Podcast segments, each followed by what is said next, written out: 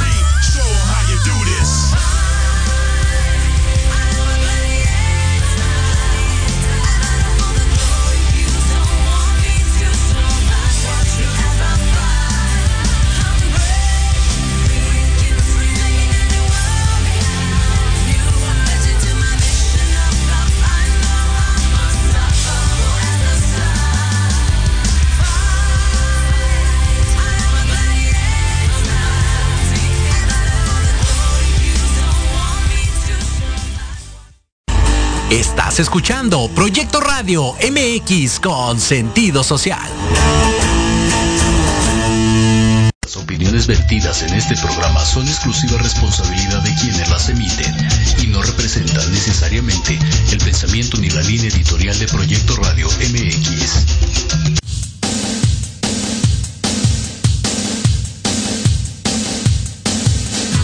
¿Te gustaría conocer por qué nos comportamos de cierta forma? ¿Qué pasa en nuestro entorno? ¿Por qué nos sentimos así? Y lo más importante, ¿cuáles son las ventajas de conocernos? Eso y mucho más en Conciencia Colectiva, un espacio para todas las voces. Infórmate desde diferentes perspectivas psicológicas, sociales, científicas y basadas en la experiencia de otros, con Sandy O'Donnell, Mariana Islas y Andrea Pérez. ¡Comenzamos!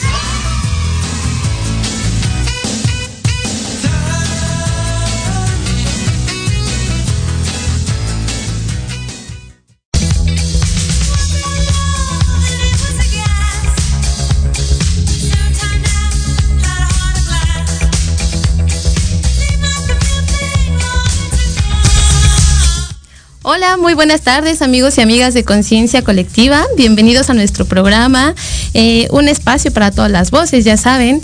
Y pues bueno, estamos muy contentas porque el día de hoy me tocó venir a cabina y pues la verdad es que está muy padre, está remodelada y hay muchas cosas nuevas, entonces pues está muy bonito por acá.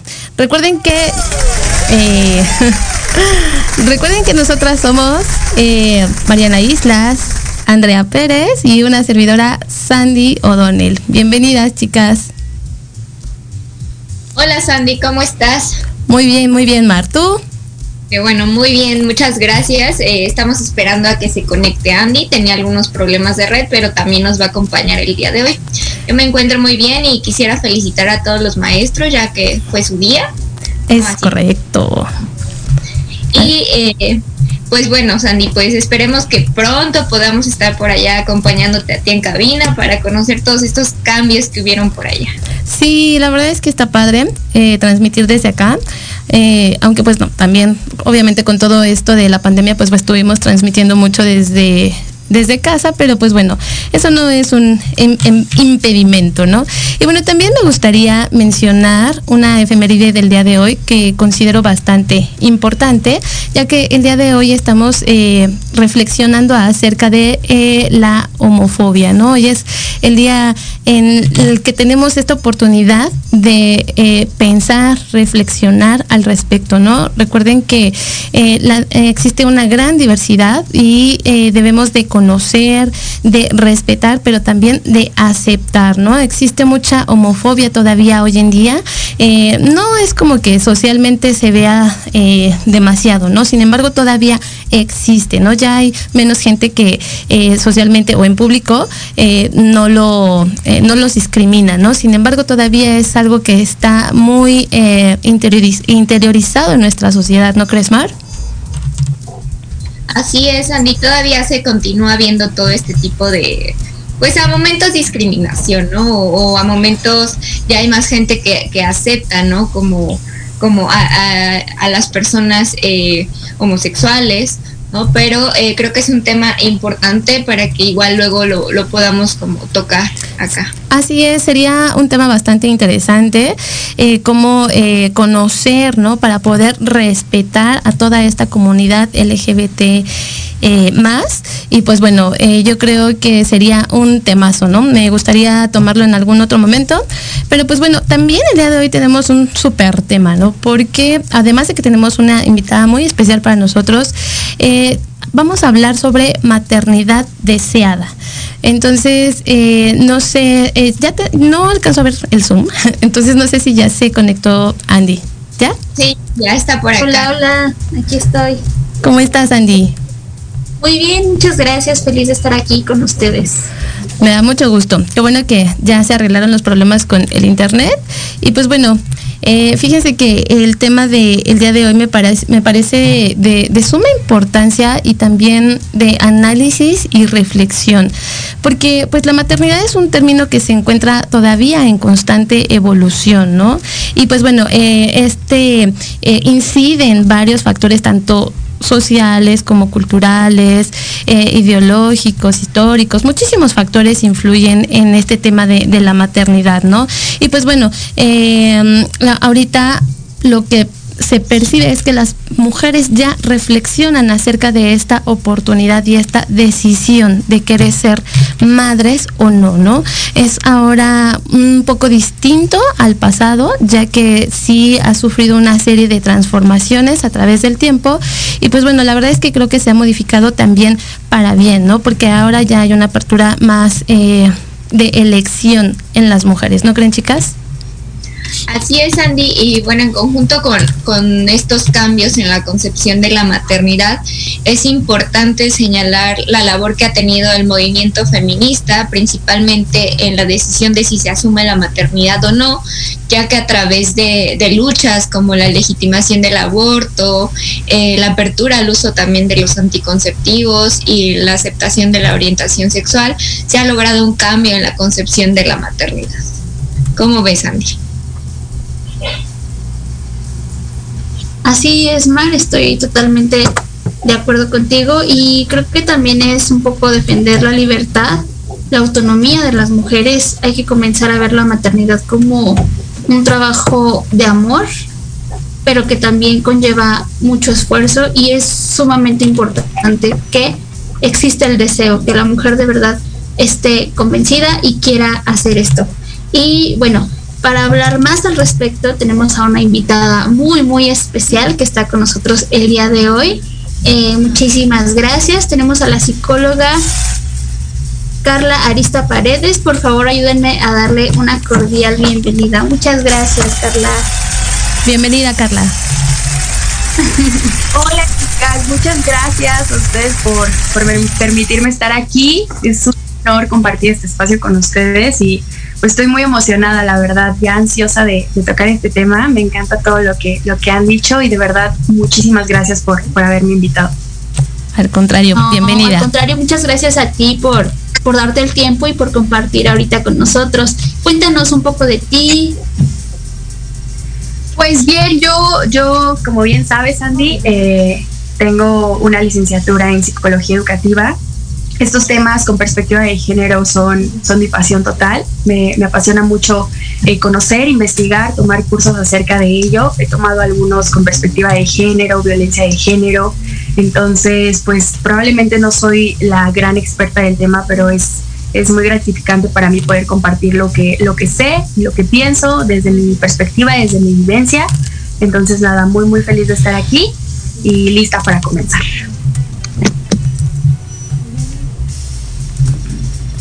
Andy, ¿estás por ahí? Ay, sí, aquí estoy. Es que saben cuál es el problema que ahora que no las veo en Zoom. es un poquito raro, porque cuando estamos transmitiendo desde Zoom, pues nos vemos todas. Y ahora que estoy acá en cabina, pues veo la cabina y a los muchachos de cabina. Entonces es un poco este, complicado a veces, pero bueno, eh, pues bienvenida Carla, muchísimas gracias por concedernos este espacio. Y pues bueno, eh, vamos a comenzar con esta pequeña eh, entrevista, ¿no? Que, que con la cual nos vas a poder ilustrar muy bien este tema de la maternidad deseada.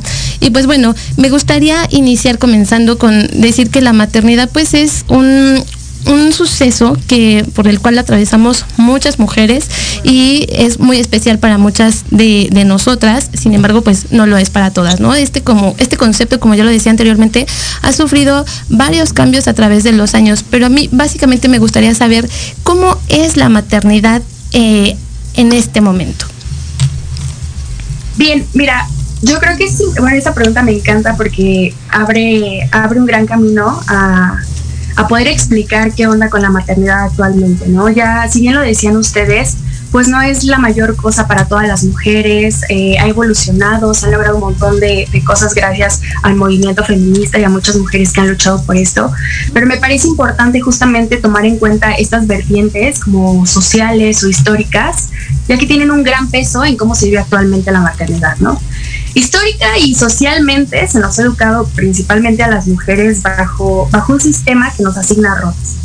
¿no? Como sabemos, el género es un constructo social que, que nos dice justamente cómo debemos ser, tanto hombres como mujeres, pero bueno, hoy enfocándonos en mujeres, cómo debemos ser, qué tenemos que hacer, qué roles tenemos que seguir.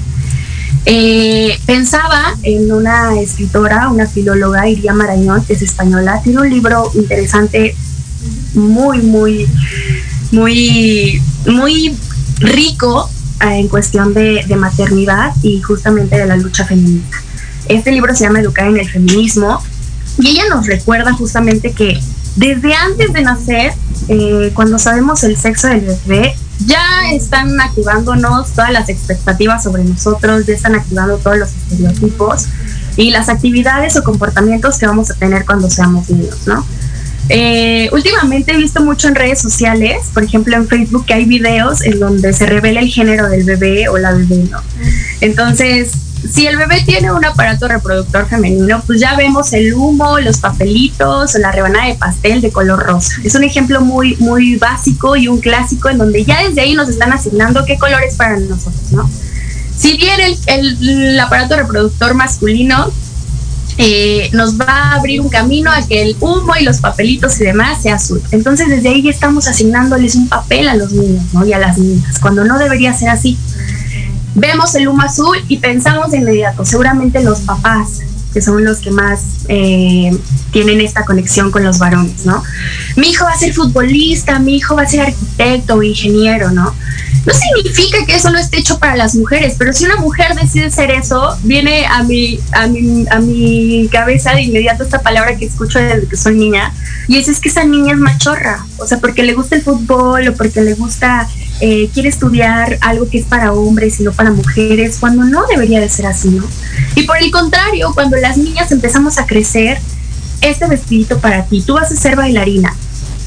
Y el primer y principal eh, estereotipo que nos asignan o el rol que nos asignan es el de ejercer la maternidad, ¿no? Desde pequeña nos compran, yo recuerdo, porque yo viví eso, nos compran los juguetes como los bebés, los tenemos que cambiar, les tenemos que dar de comer, porque si no, uy, el juguete va a empezar a llorar y demás, no estamos siendo malas madres. Entonces, desde niños nos empiezan a poner este chip de la maternidad, en realidad, crecemos con eso. Entonces, es importante tomar en cuenta todas estas vertientes históricas y sociales para ver cómo es ahora la maternidad porque creo que aquí y ahora actualmente la maternidad se sigue viendo como, como este sacrificio, ¿no? Esta idea de, de, la madre abnegada, de la madre sacrificada, de que lo da todo por sus hijos. Si bien Andy nos dijo que, claro, la maternidad tiene que estar llena de amor, a veces lo confundimos con el olvidarnos a nosotros y darlo todo a los hijos, ¿no? Entonces se sigue teniendo esta idea, pero al mismo tiempo, como lo decía Mariana, viene esta lucha, viene esta lucha de las mujeres en donde busca erradicar esa idea, en donde podamos decidir acerca de nuestro cuerpo, en donde podamos ser lo que nosotras queremos ser y no lo que los demás nos dicen que tenemos que ser, ¿no? Y además de eso, más allá de tener una autonomía de nuestro cuerpo y de nuestro afán por querer o no ser madres, también darle una perspectiva diferente a la maternidad, no solo sacrificarme, no solo darlo todo por mis hijos, sino también tener derechos como mujer, en que, en que al maternar tengamos derechos, que exista una crianza, esto me encanta que últimamente ha sonado mucho, pero la crianza respetuosa, la crianza feminista, la crianza colectiva, justamente esta lucha busca eso, como darle una revolución, una vuelta a la idea que se tiene de maternidad, ¿no? Una maternidad que sea libre de violencia, libre de abuso, libre de juicios por parte de la sociedad. Entonces creo que actualmente seguimos con esa idea que nos han enseñado desde niñas, de generación en generación, pero también estamos justamente luchando por erradicar esa idea y creo que es la manera más increíble de dejar de, de, de, permitir que el sistema nos oprima algo que en realidad no sabemos si todas quieren. Así es, Carla. Muchas gracias por compartirnos esto. Creo que fue una explicación muy completa, ¿no? Obviamente resumida, pero abarcaste todos los puntos que igual hemos tocado en otros programas, pero me parece importante abrir el, el pues el tema con esto, ¿no? Cuéntanos, Carla, ¿a qué nos referimos cuando hablamos de maternidades deseadas? ¿La maternidad es para todas? Mira, este, esta pregunta me gusta mucho, creo que ha sido de mis favoritas porque hay que hacer una gran diferencia entre deseo, información y elección. Eh, no está mal empleada o no está mal empleado el concepto de maternidad deseada, ¿no? Pero más adelante creo que platicaremos un poco acerca del deseo. Eh, creo que el concepto o el término correcto podría ser una maternidad informada maternidad deseada consciente, ¿no? Confundimos mucho esto del deseo con el instinto. Eh, pensamos que, que, lo sentimos justamente, que desde niñas es como, wow, voy a sentir que, que, ya necesito tener un bebé, ¿no? Ya, ya mi vientre me lo está pidiendo, el cuerpo me lo está pidiendo, cuando en realidad no es así, ¿no? O cuando probablemente muchas mujeres lo experimenten, pero no todas lo viven así. Entonces creo que maternidad deseada se confunde un poco con el hecho del instinto materno, de pensar que todas las mujeres tenemos ese instinto de ya, ya va llegando mi hora, ya mi reloj biológico me está diciendo que tengo que ser madre, que me tengo que embarazar, porque si no voy a hacer una quedada, porque si no voy a fracasar y entonces empezamos esta presión que el sistema nos impone y pensamos que lo deseamos, pero en realidad lo deseamos. Yo creo que más que una maternidad deseada, debería ser una maternidad consciente y para lograr esto tenemos que tener claro o ahondar en, nosotras mismas y cuestionarnos si realmente queremos eso. Y lo más importante, ¿por qué lo queremos? ¿Porque nos lo están enseñando? ¿Porque nos están diciendo eso? ¿O porque realmente lo deseo? ¿Qué es el deseo, no? Que, insisto, más adelante creo que, creo que lo vamos a retomar Entonces hay una, hay una diferencia abismal entre el deseo y la elección. Me parece que hay que elegir ser madres y no solo desear serlo, ¿no? Y si lo deseamos, que sea consciente, ¿por qué lo hacemos? Y si realmente lo queremos. Eh, creo que la prueba más, más simple de que en realidad este instinto o se confunde con un instinto materno y que además es impuesto, es que si tú no deseas ser eh, mamá, si tú no deseas maternar, vas a ser castigada y vas a ser valorada culturalmente de la manera más, más cruel, porque si tú no quieres ser mamá, no va a faltar la persona que te diga, ¿por qué? Como si fuera un pecado no querer ser mamá, como si fuera un pecado cuestionarte que en realidad tú no lo quieres, ¿no?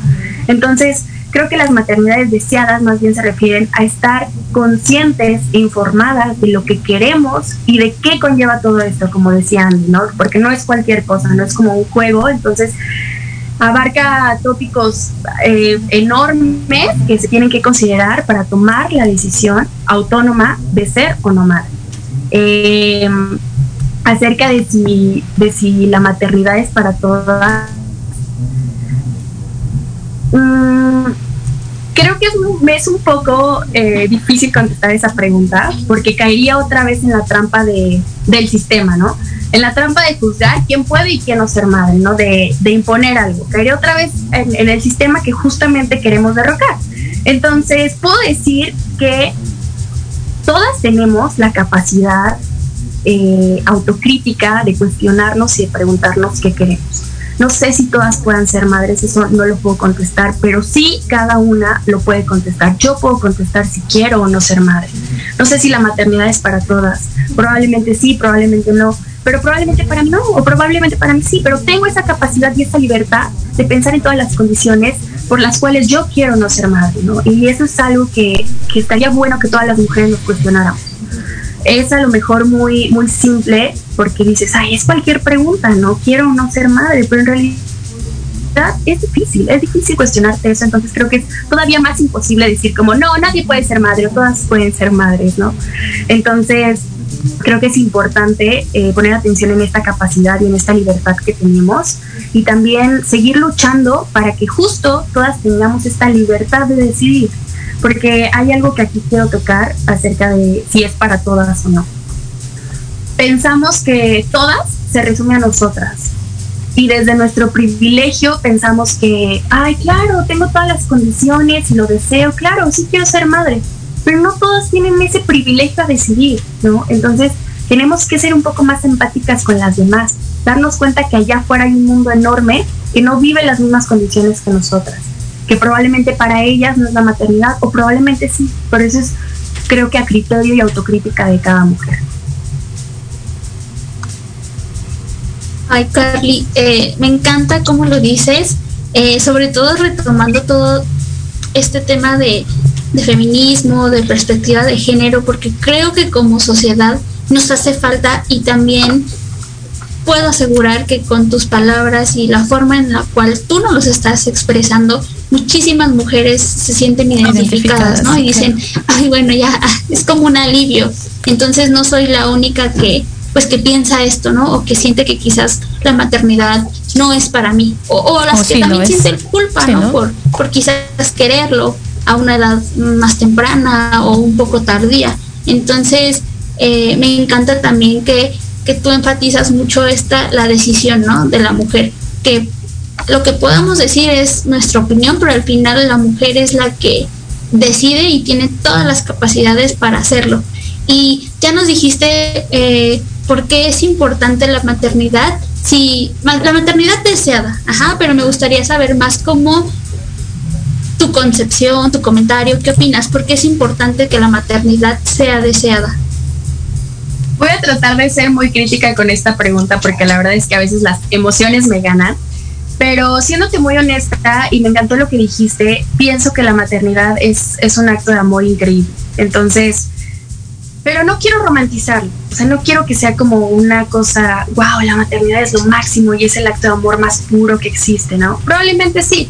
Lo que quiero decir es que el deseo consciente de ser madre y, elegir maternar por elección es un acto de amor no solo para, para el bebé o la bebé, sino propio, ¿no? Porque cuando tú empiezas a, a ser consciente, eres considerada. Y si eres considerada contigo misma, pues quiere decir que tienes un chorro de amor propio, ¿no? Que tienes esa capacidad de pensar en ti primero. Y cuando haces todo esto, empiezas a desarrollar un montón de valores que pueden colaborar con tu desarrollo personal y con el de tu hijo o hija, ¿no?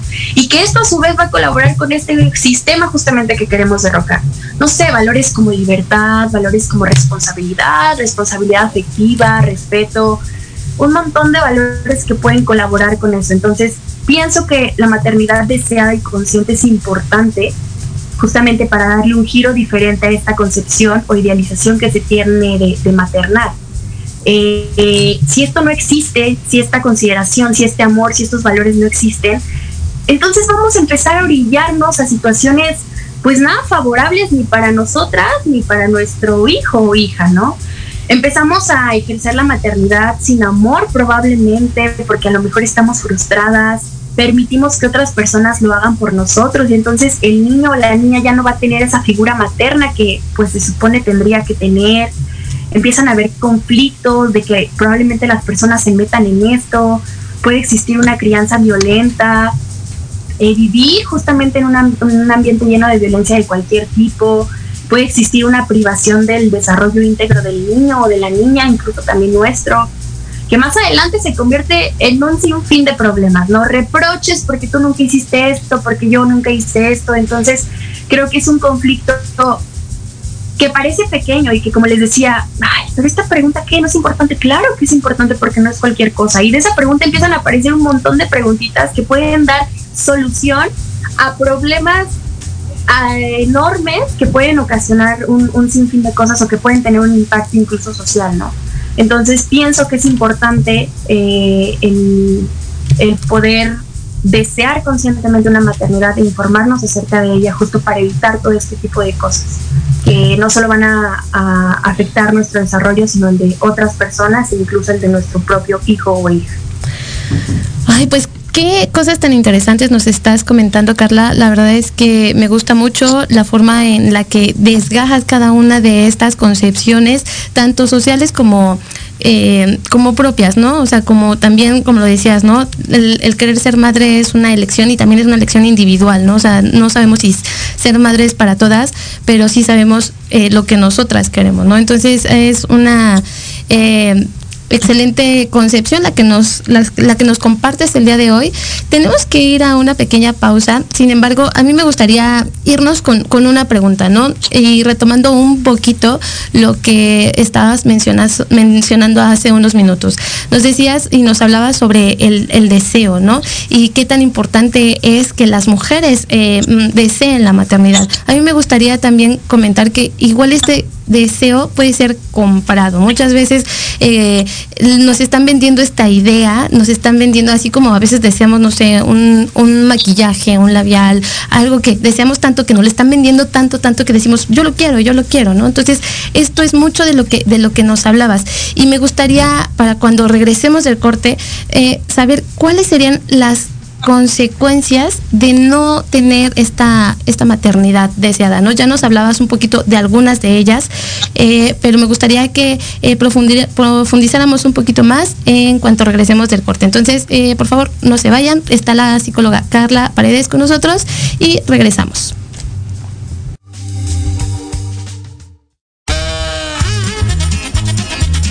Oye, oye, ¿a dónde vas? ¿Quién, yo? Vamos a un corte rapidísimo y regresamos. Se va a poner interesante. Quédate en casa y escucha la programación de Proyecto Radio MX con sentido social. ¡Uh, la, la chulada!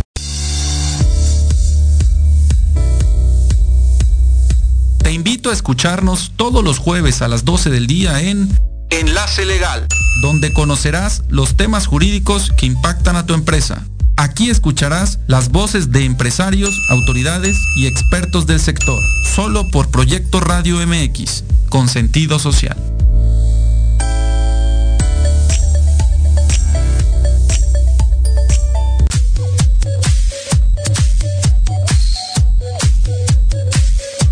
¿Qué pasó con Entre Rumis?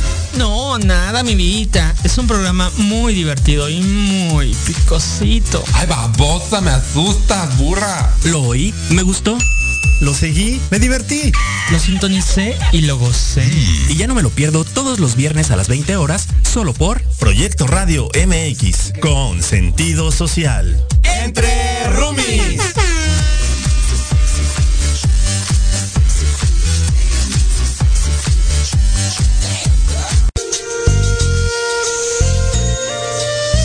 Ser veterinario es convivir lado a lado con enseñanzas profundas sobre amor y vida. Todos los martes, en punto de las 11, escuchemos lado a lado a los expertos en La Voz del Veterinario, a través de Proyecto Radio MX con sentido social.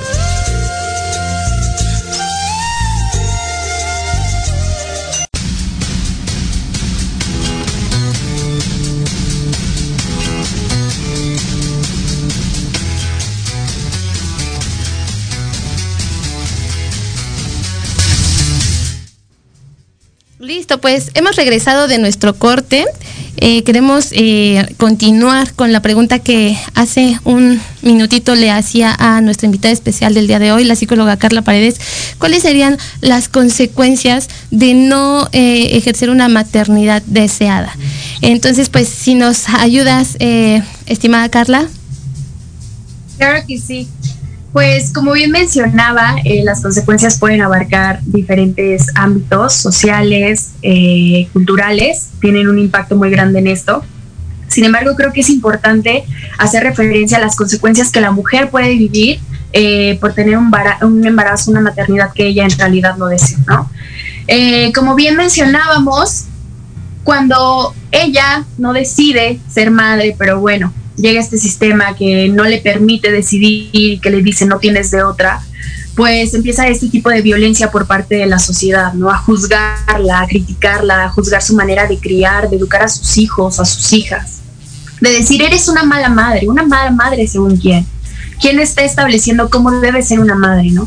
Pero es justamente todos estos estereotipos que nos imponen y que nos venden el cómo tiene que ser una madre. Y cuando no eres así, híjole, prepárate porque vas a recibir un montón de críticas en donde estás siendo una mala madre y este, estas críticas se convierten a fin de cuentas en violencia, empiezan a violentar a la mujer y su manera. Entonces, creo que algunas de las consecuencias que las mujeres viven en, en, este, en este aspecto de ejercer una maternidad que pues en realidad no desearon, la principal sería violencia. Después vienen los juicios, como decía, acerca de la sociedad. Hace poquito eh, estaba leyendo un artículo que está rondando mucho también en redes sociales acerca de una actriz eh, brasileña, me parece, se llama Carla Tenorio. Ella cuenta esta historia en donde ella no quería ser madre, se embaraza, pero ella no quería ser madre, sin embargo lo hace por elección de su pareja y bueno, nada, dice, voy a cuidar, voy a cuidar a mi bebé, todo bien, trata de verlo de una manera positiva, todo va a salir bien, pero se da cuenta que no, que no era lo que ella quería, que ella no quería ser mamá, ¿no?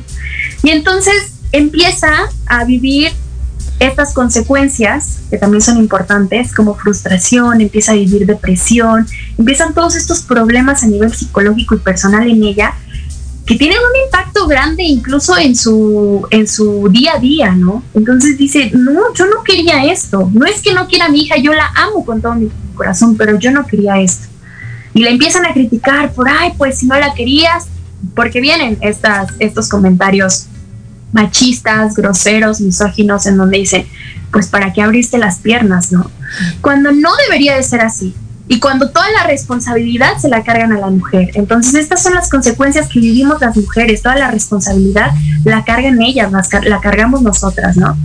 Sin embargo, Carla lo que hace es empezar una iniciativa a la que nombra Madre Arrepentida, ¿no?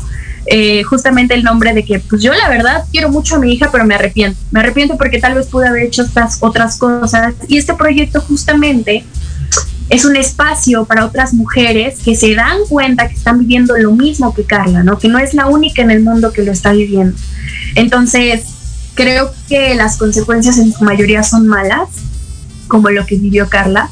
Sin embargo, ella tuvo la opción y la, y la iniciativa y, y se le prendió el foco de empezar esto nuevo.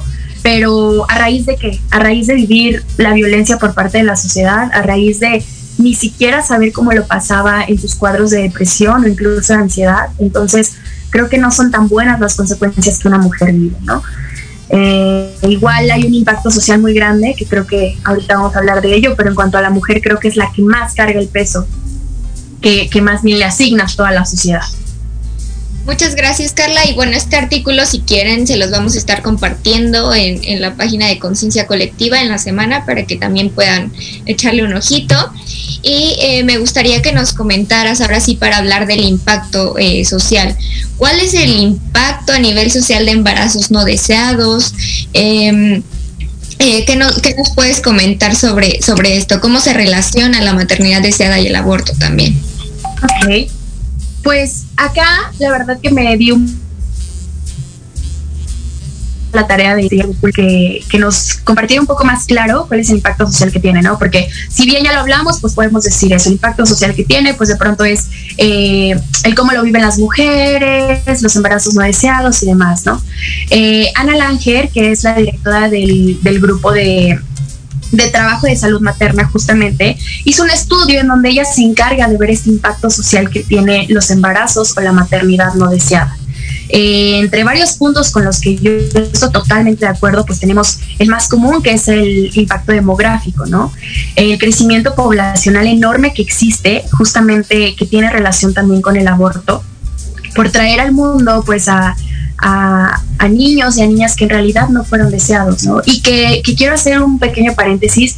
No estoy diciendo como que las mujeres tenemos la culpa o no las estoy juzgando. Por supuesto que no es lo que menos necesitamos las mujeres, ¿no? Ser juzgadas por eso. No sí, Sin embargo, eh, justamente es el Estado y el sistema quien nos limita que nos limita a no poder hacer lo que nosotras queremos, ¿no? Existe este crecimiento poblacional enorme porque no nos dan herramientas, porque entonces no existe una educación sexual digna e íntegra para nosotras, no nos dan eh, opciones para cuidarnos, porque nos privan de nuestra propia decisión con, con el aborto eh, legal y libre y entonces empiezan también más muertes. Todo esto está relacionado, ¿no? Nos privan de todo esto pero claro, cuando ya decimos, oye, no lo quiero tener, quiero abortar, es como, no, no se puede. Y pues, ni modo, gracias a ti está creciendo la población. No, porque hay muchas alternativas, pero tú no me estás dejando, ¿no? Este impacto social es enorme y nos enseña una vez más que en realidad no somos nosotras quien tenemos la culpa, no somos nosotras las malas, ni las, bueno, eso te pasa por esto. No, no, no. Hay algo más allá y hay algo atrás que no nos permite, ¿no? Por otro lado, eh, hace tiempo, eh, Andy nos puede confirmar esto, eh, tuvimos alguna participación en una asociación que se dedicaba a tener niños, adolescentes y personas en general con problemas de adicción. Dirán, ¿esto qué tiene que ver con la maternidad no deseada? Ana eh, Langer en este estudio nos demuestra que, que la, la, maternidad no deseada, el rechazo materno hacia los hijos que tú nunca deseaste, provocan que ellos empiecen a, involucrarse en actividades delictivas, hacer drogas y demás, ¿no? Este rechazo y este trato rudo y hostil que existe por parte de las madres, en este caso hacia los hijos, comienza a desarrollar esta relación eh, cruda, esta relación rara en donde en donde no hay supervisación, entonces, bueno, yo voy a hacer lo que yo quiera. Como mi mamá no me quiere y como yo no le importo y como no me pone atención, pues voy a hacer cosas para llamar su atención. Y esas cosas van a tener un impacto grande, ¿no? No sabemos la persona que nos robó eh, en el transporte público tiene una buena o no relación con su mamá. No sabemos eso, ¿no? Y casi siempre es muy fácil juzgar, pero haciendo énfasis en la maternidad deseada, sí puede ser... Eh, en este caso el no desearlo sí puede ser una, una, vertiente importante para el desarrollo, como lo decía, íntegro de, de, alguna persona, ¿no? En este caso de los niños, que cuando crezcan, pues se van a dedicar a todo este tipo de cosas. Eh, si ustedes quieren, también les puedo compartir este artículo, está súper interesante. En realidad son los temas eh, que aborda, yo los estoy presentando a grandes rasgos, pero Ana nos hace como una, un pequeño resumen de todo esto, que en realidad tiene un impacto grande, ¿no? Incluso también relacionado con el aborto, existe un impacto eh, a nivel salud, en donde, ¿qué está pasando, no? La, las mujeres están muriendo porque no les dan, no les permiten decidir por su cuerpo. Eh, hablando de aborto y cómo se relaciona con la, con la maternidad deseada, tiene toda la relación del mundo. Parece que no, pero tiene toda la relación del mundo. Si nosotros, nosotras nos ponemos las, yo le llamo y le llamamos comúnmente las, las gafas violetas y lo pensamos desde una perspectiva feminista, el derecho al aborto nos permite decidir si queremos o no maternar libre y autónomamente, ¿no? Y no solamente que nos imponen, bueno, como eres mujer tienes que maternar, no. Eh, la campaña por el derecho al aborto, perdón, tiene el lema clarísimo y creo que se refiere en su totalidad a la maternidad deseada. Sabemos que el lema nos, nos comparte educación sexual para decidir, anticonceptivos para no abortar y aborto legal para no morir, ¿no?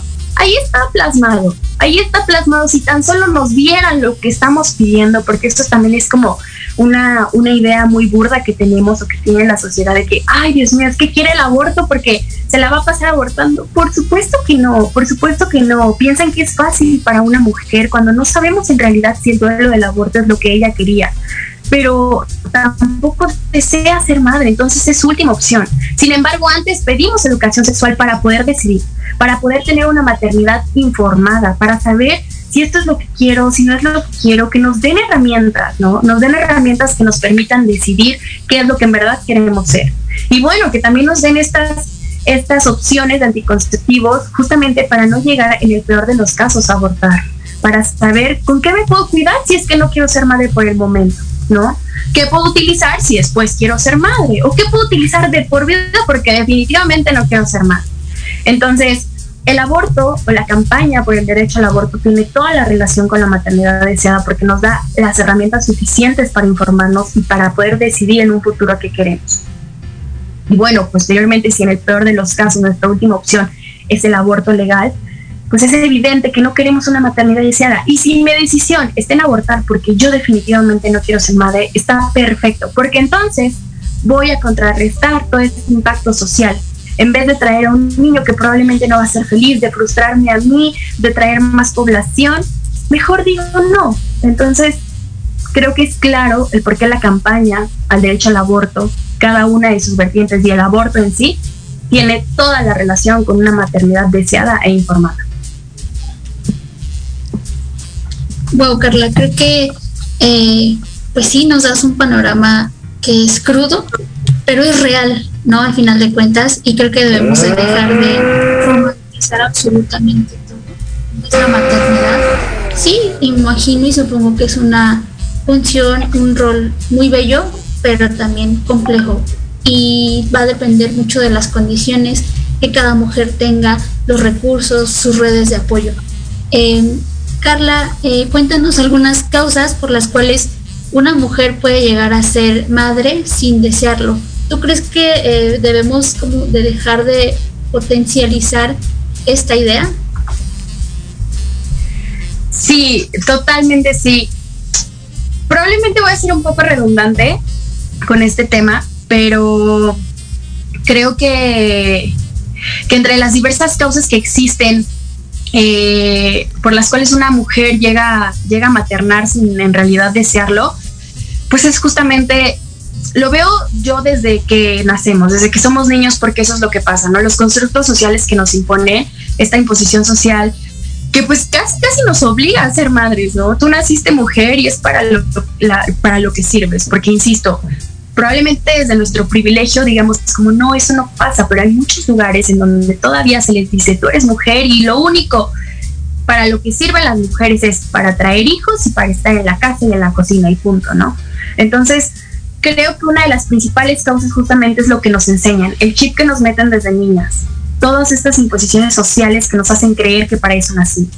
Sí. Y de la mano con todo esto, eh, la violencia machista, eh, la misoginia y pues justamente el, sistema patriarcal en el que vivimos obliga a las mujeres a una decisión involuntaria, ¿no? Se llega a ser madre sin querer serlo porque toda esta violencia es lo que pasa, porque también hay muchos lugares en donde probablemente ni siquiera fue una relación sexual consensuada, probablemente fue una violación. Y bueno, ahora ni modo, vas a tener también al hijo producto de una violación, ¿no? O a la hija. Entonces creo que toda esta violencia y este sistema pues misógino hace que, que la mujer la orille en hacer algo que en realidad no quiere. El mal manejo de, una, de, la información y de una educación sexual, como hace rato lo hablaba, eh, eh, creo que también orilla a las mujeres a que no estemos informadas y hagamos algo pues por hacerlo, porque ya no queda de otra, porque qué van a decir de mí, porque así tiene que ser, porque tengo que ser obediente, ¿no? Porque siempre me enseñaron a ser la niña callada, la que tiene que obedecer, la que tiene que seguir el sistema, y si hago eso estoy mal. Pero entonces no, no tenemos un buen manejo de información que nos permite ver más allá de lo que nos han enseñado siempre. No es nuestra culpa, no es nuestra culpa el no poder cuestionarnos, el no poder informarnos, eh, pero creo que siempre es momento, un buen momento para buscar espacios como este en donde podamos hablar. Así es. Ay, perdón, perdón. Perdón. Eh, solamente iba a hacer un comentario acerca de lo último que Andy me preguntó. se debería, para mí, totalmente dejar de, de, de ser madres, porque este tema parece de vida o muerte para las personas si se han dado cuenta. Comenzando desde que somos niñas, como les decía, hasta en reuniones familiares actualmente. Y está mal, está mal porque justamente cuando somos niñas nos lo imponen, ¿no? Es lo primero, es como si fuera el tema central de la vida de una mujer, el ser madre, el darte herramientas para que seas madre. Tienes que aprender a hacer esto. Tienes 20 años y no sabes cambiar un pañal, ¿qué vas a hacer cuando seas madre? Bueno, probablemente no quiero ser madre, ¿no? Entonces, es el tema central de la vida desde una niña hasta la actualidad y hasta que muere, supongo yo.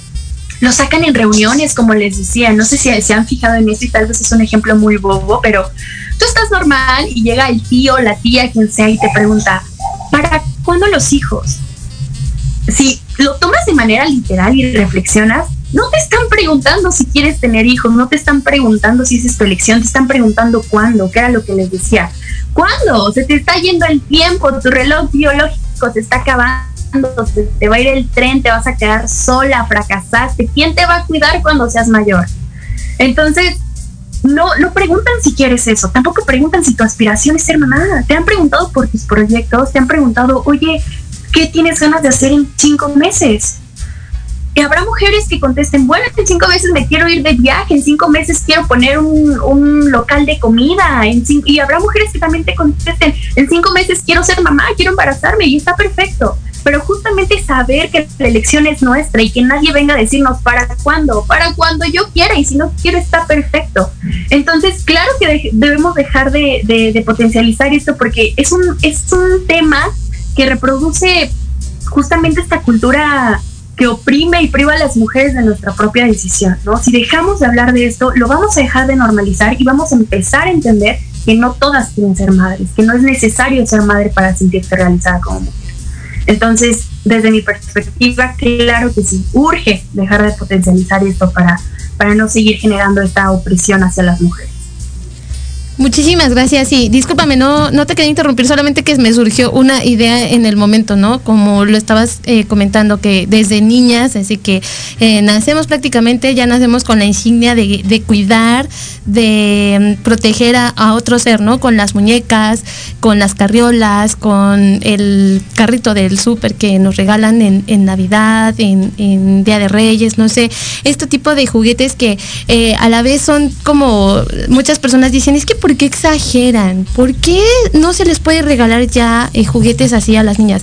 No, yo, yo no es que diga que no se les pueda, ¿no? Ni que se prohíba. Simplemente es hacer conciencia de lo que estamos haciendo o de, lo que les estamos transmitiendo a nuestras hijas al regalarle este tipo de objetos desde pequeñas, ¿no? O sea, estamos eh, condicionándolas a al cuidado de, alguien más, ¿no? A que eh, vamos a, más adelante, cuando seamos adultas, a servir para madres. Entonces, es, eh, a lo mejor son de las ideas que vienen implícitas con los regalos y con cosas tan sencillas que uno puede decir que exageración, pero existe y es por eso que se arraiga tanto en la, en la cultura, ¿no? Y en nuestra sociedad. Y pues bueno, eh, también a mí me gustaría preguntarte, eh, ¿por qué, em, cómo podríamos hacer que la maternidad sea más libre y consciente desde tu perspectiva? ¿Qué crees que sea lo más adecuado para que socialmente se abra este panorama? ¿Qué, qué podríamos hacer al respecto? Yo creo que sin duda alguna eh, la información siempre va a ser la mejor arma para, para tomar una decisión, ¿no? Informarnos, informarnos acerca de todo lo que engloba el maternar, como hace rato lo decía, no solamente, uy, me embaracé, qué padre, voy a tener nueve meses a mi bebé y voy a hacer esto y demás. No, en realidad tomar en cuenta todo lo que conlleva el maternar, ¿no? Justamente pensar y darnos cuenta que no es cualquier cosa, que no es un juego, que no es, no es algo simple, ¿no? Y, poder conocer eh, el sistema en el, que, en el que nos desenvolvemos, perdón. Eh, ¿Por qué digo esto? Si tú conoces el lugar en donde estás parado y lo que te han enseñado todo el tiempo y conoces la historia que han vivido tus tías, tu mamá, tu abuelita, toda la historia, te das cuenta de qué es lo que en realidad está pasando.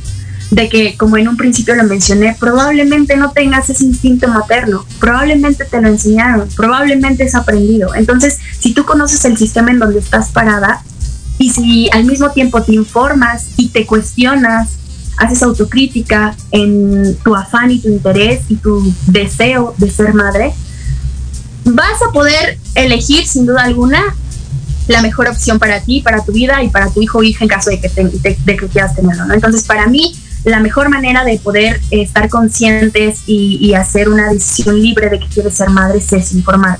Como lo decía, es un arma eh, muy valiosa que además puede derrotar este sistema en el que vivimos y que y que en el mejor de los casos también nos podemos apoyar de otras mujeres, ¿no? Eh, quiero hacer eh, énfasis en esta palabra que es como pilar en la lucha del feminismo, pero justamente la solidaridad y buscarnos en la otra y apoyarnos en la otra nos hace comprender que, como decía, que no somos las únicas, ¿no? Y nos hace entender qué es lo que queremos. Probablemente Mariana no quiera lo mismo que Andrea y yo no quiero lo mismo que Sandy, ¿no? Pero escucharlas me va a hacer tener un panorama más grande de qué es lo que está pasando y decir, bueno, probablemente yo quiero esto y probablemente mi afán es esto y probablemente eh, mis proyectos van diferentes o, mis proyectos van de la mano a la posibilidad de ser madre o no, ¿no? Entonces, creo que sin duda alguna el informarnos, el escucharnos entre nosotras, porque a mi manera de ver somos la fuente de, información más grande, las propias mujeres, y de cuestionarnos y ser autocríticas con nosotras, nos va a hacer decidir ejercer eh, una maternidad libre y sobre todo deseada conscientemente. Y Carla, cuéntanos para finalizar, ¿qué le recomendarías a esas mujeres que por alguna razón son madres sin haberlo deseado? Pues creo que no sé si en realidad les, les recomendaría algo. Probablemente, probablemente les diría que justo lo que, lo que acabo de mencionar, que se apoyen de otras mujeres, que, que escuchen a otras mujeres que vivieron esto, o, probablemente no, pero en mujeres que tengan esta perspectiva de género y que sean profesionales, que las puedan ayudar, ¿no? Porque es un poco subjetivo. Yo no puedo decir, ay, mira, pues si ya no te queda de otra, esto, no, no, no, no eh, pueden buscar apoyo justamente como en el caso de Carla, de, esta actriz brasileña, y convertir esta frustración y esta desesperación de decir, bueno, ¿y ahora qué hago? ¿Qué hago en algún proyecto o en algo que juntas se puedan ayudar, ¿no? En esta unión que puede existir entre mujeres. Y creo que más allá de recomendarles qué hacer, la verdad es que las abrazo muchísimo y las acompaño porque no está fácil vivir bajo un sistema que te critica por ser mujer y que te juzga porque te pones a ti primero antes que a tus hijos o a tus hijas, ¿no? No es tan nada fácil y no creo que esté todavía aún más fácil eh, ser una mujer que probablemente ejerce sola su maternidad, porque la mayoría de veces la figura paterna no está. Entonces, estás sola y además te están juzgando por eso. Creo que no está nada fácil, por eso yo, yo las acuerpo y las acompaño en esto.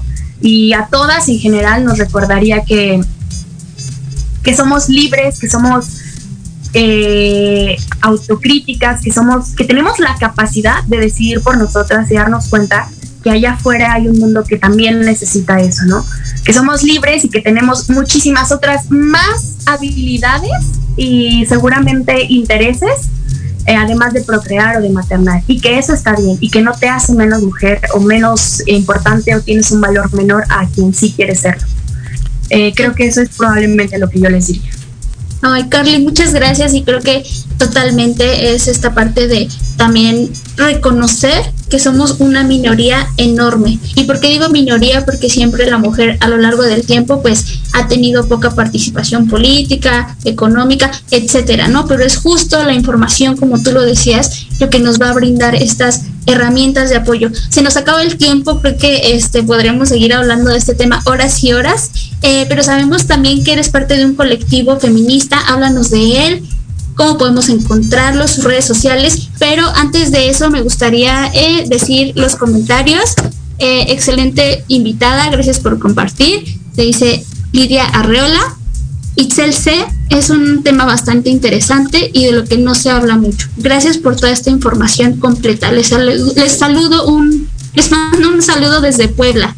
Muchas gracias. Qué buen programa y excelente invitada. Y bueno, adelante Carla, te dejo.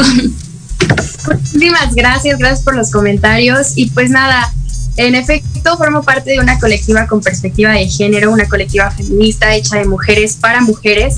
Eh, creamos diálogo, contención, un montón de sororidad, dejemos redes con profesionales con esta perspectiva. Si alguien necesita eh, de pronto una abogada, una psicóloga, todo con perspectiva de género. Si necesitan ser escuchadas, los miércoles tenemos reuniones para escucharnos justamente de acuerdo a todos estos temas y apoyarnos.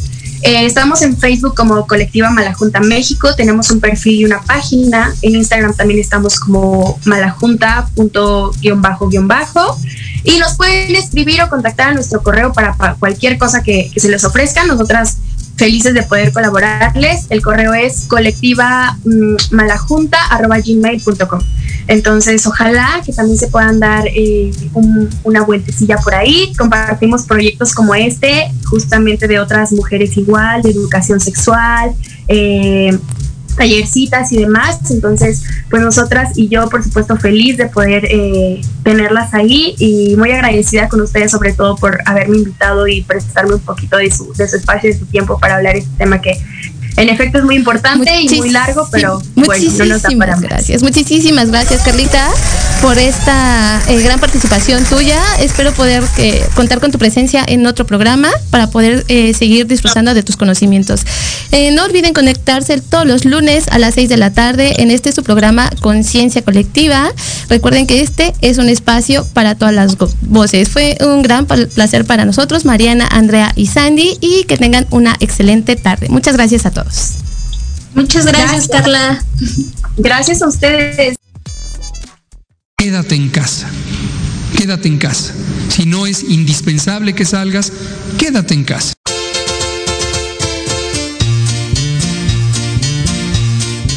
Fue todo por hoy. No te pierdas nuestra próxima transmisión. Seguiremos hablando de temas muy interesantes. Síguenos en nuestras redes sociales de Facebook e Instagram como Conciencia Colectiva. Y recuerda compartir nuestros contenidos para llegar a más personas cada vez. Hasta la próxima.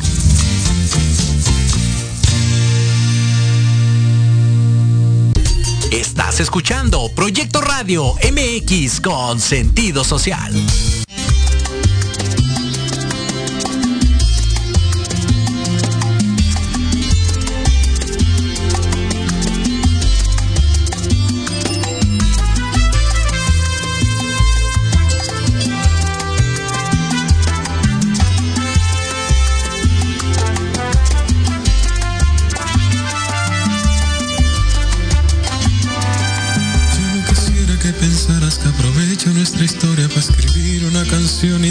Triste hacer victoria. Pues si canto simplemente es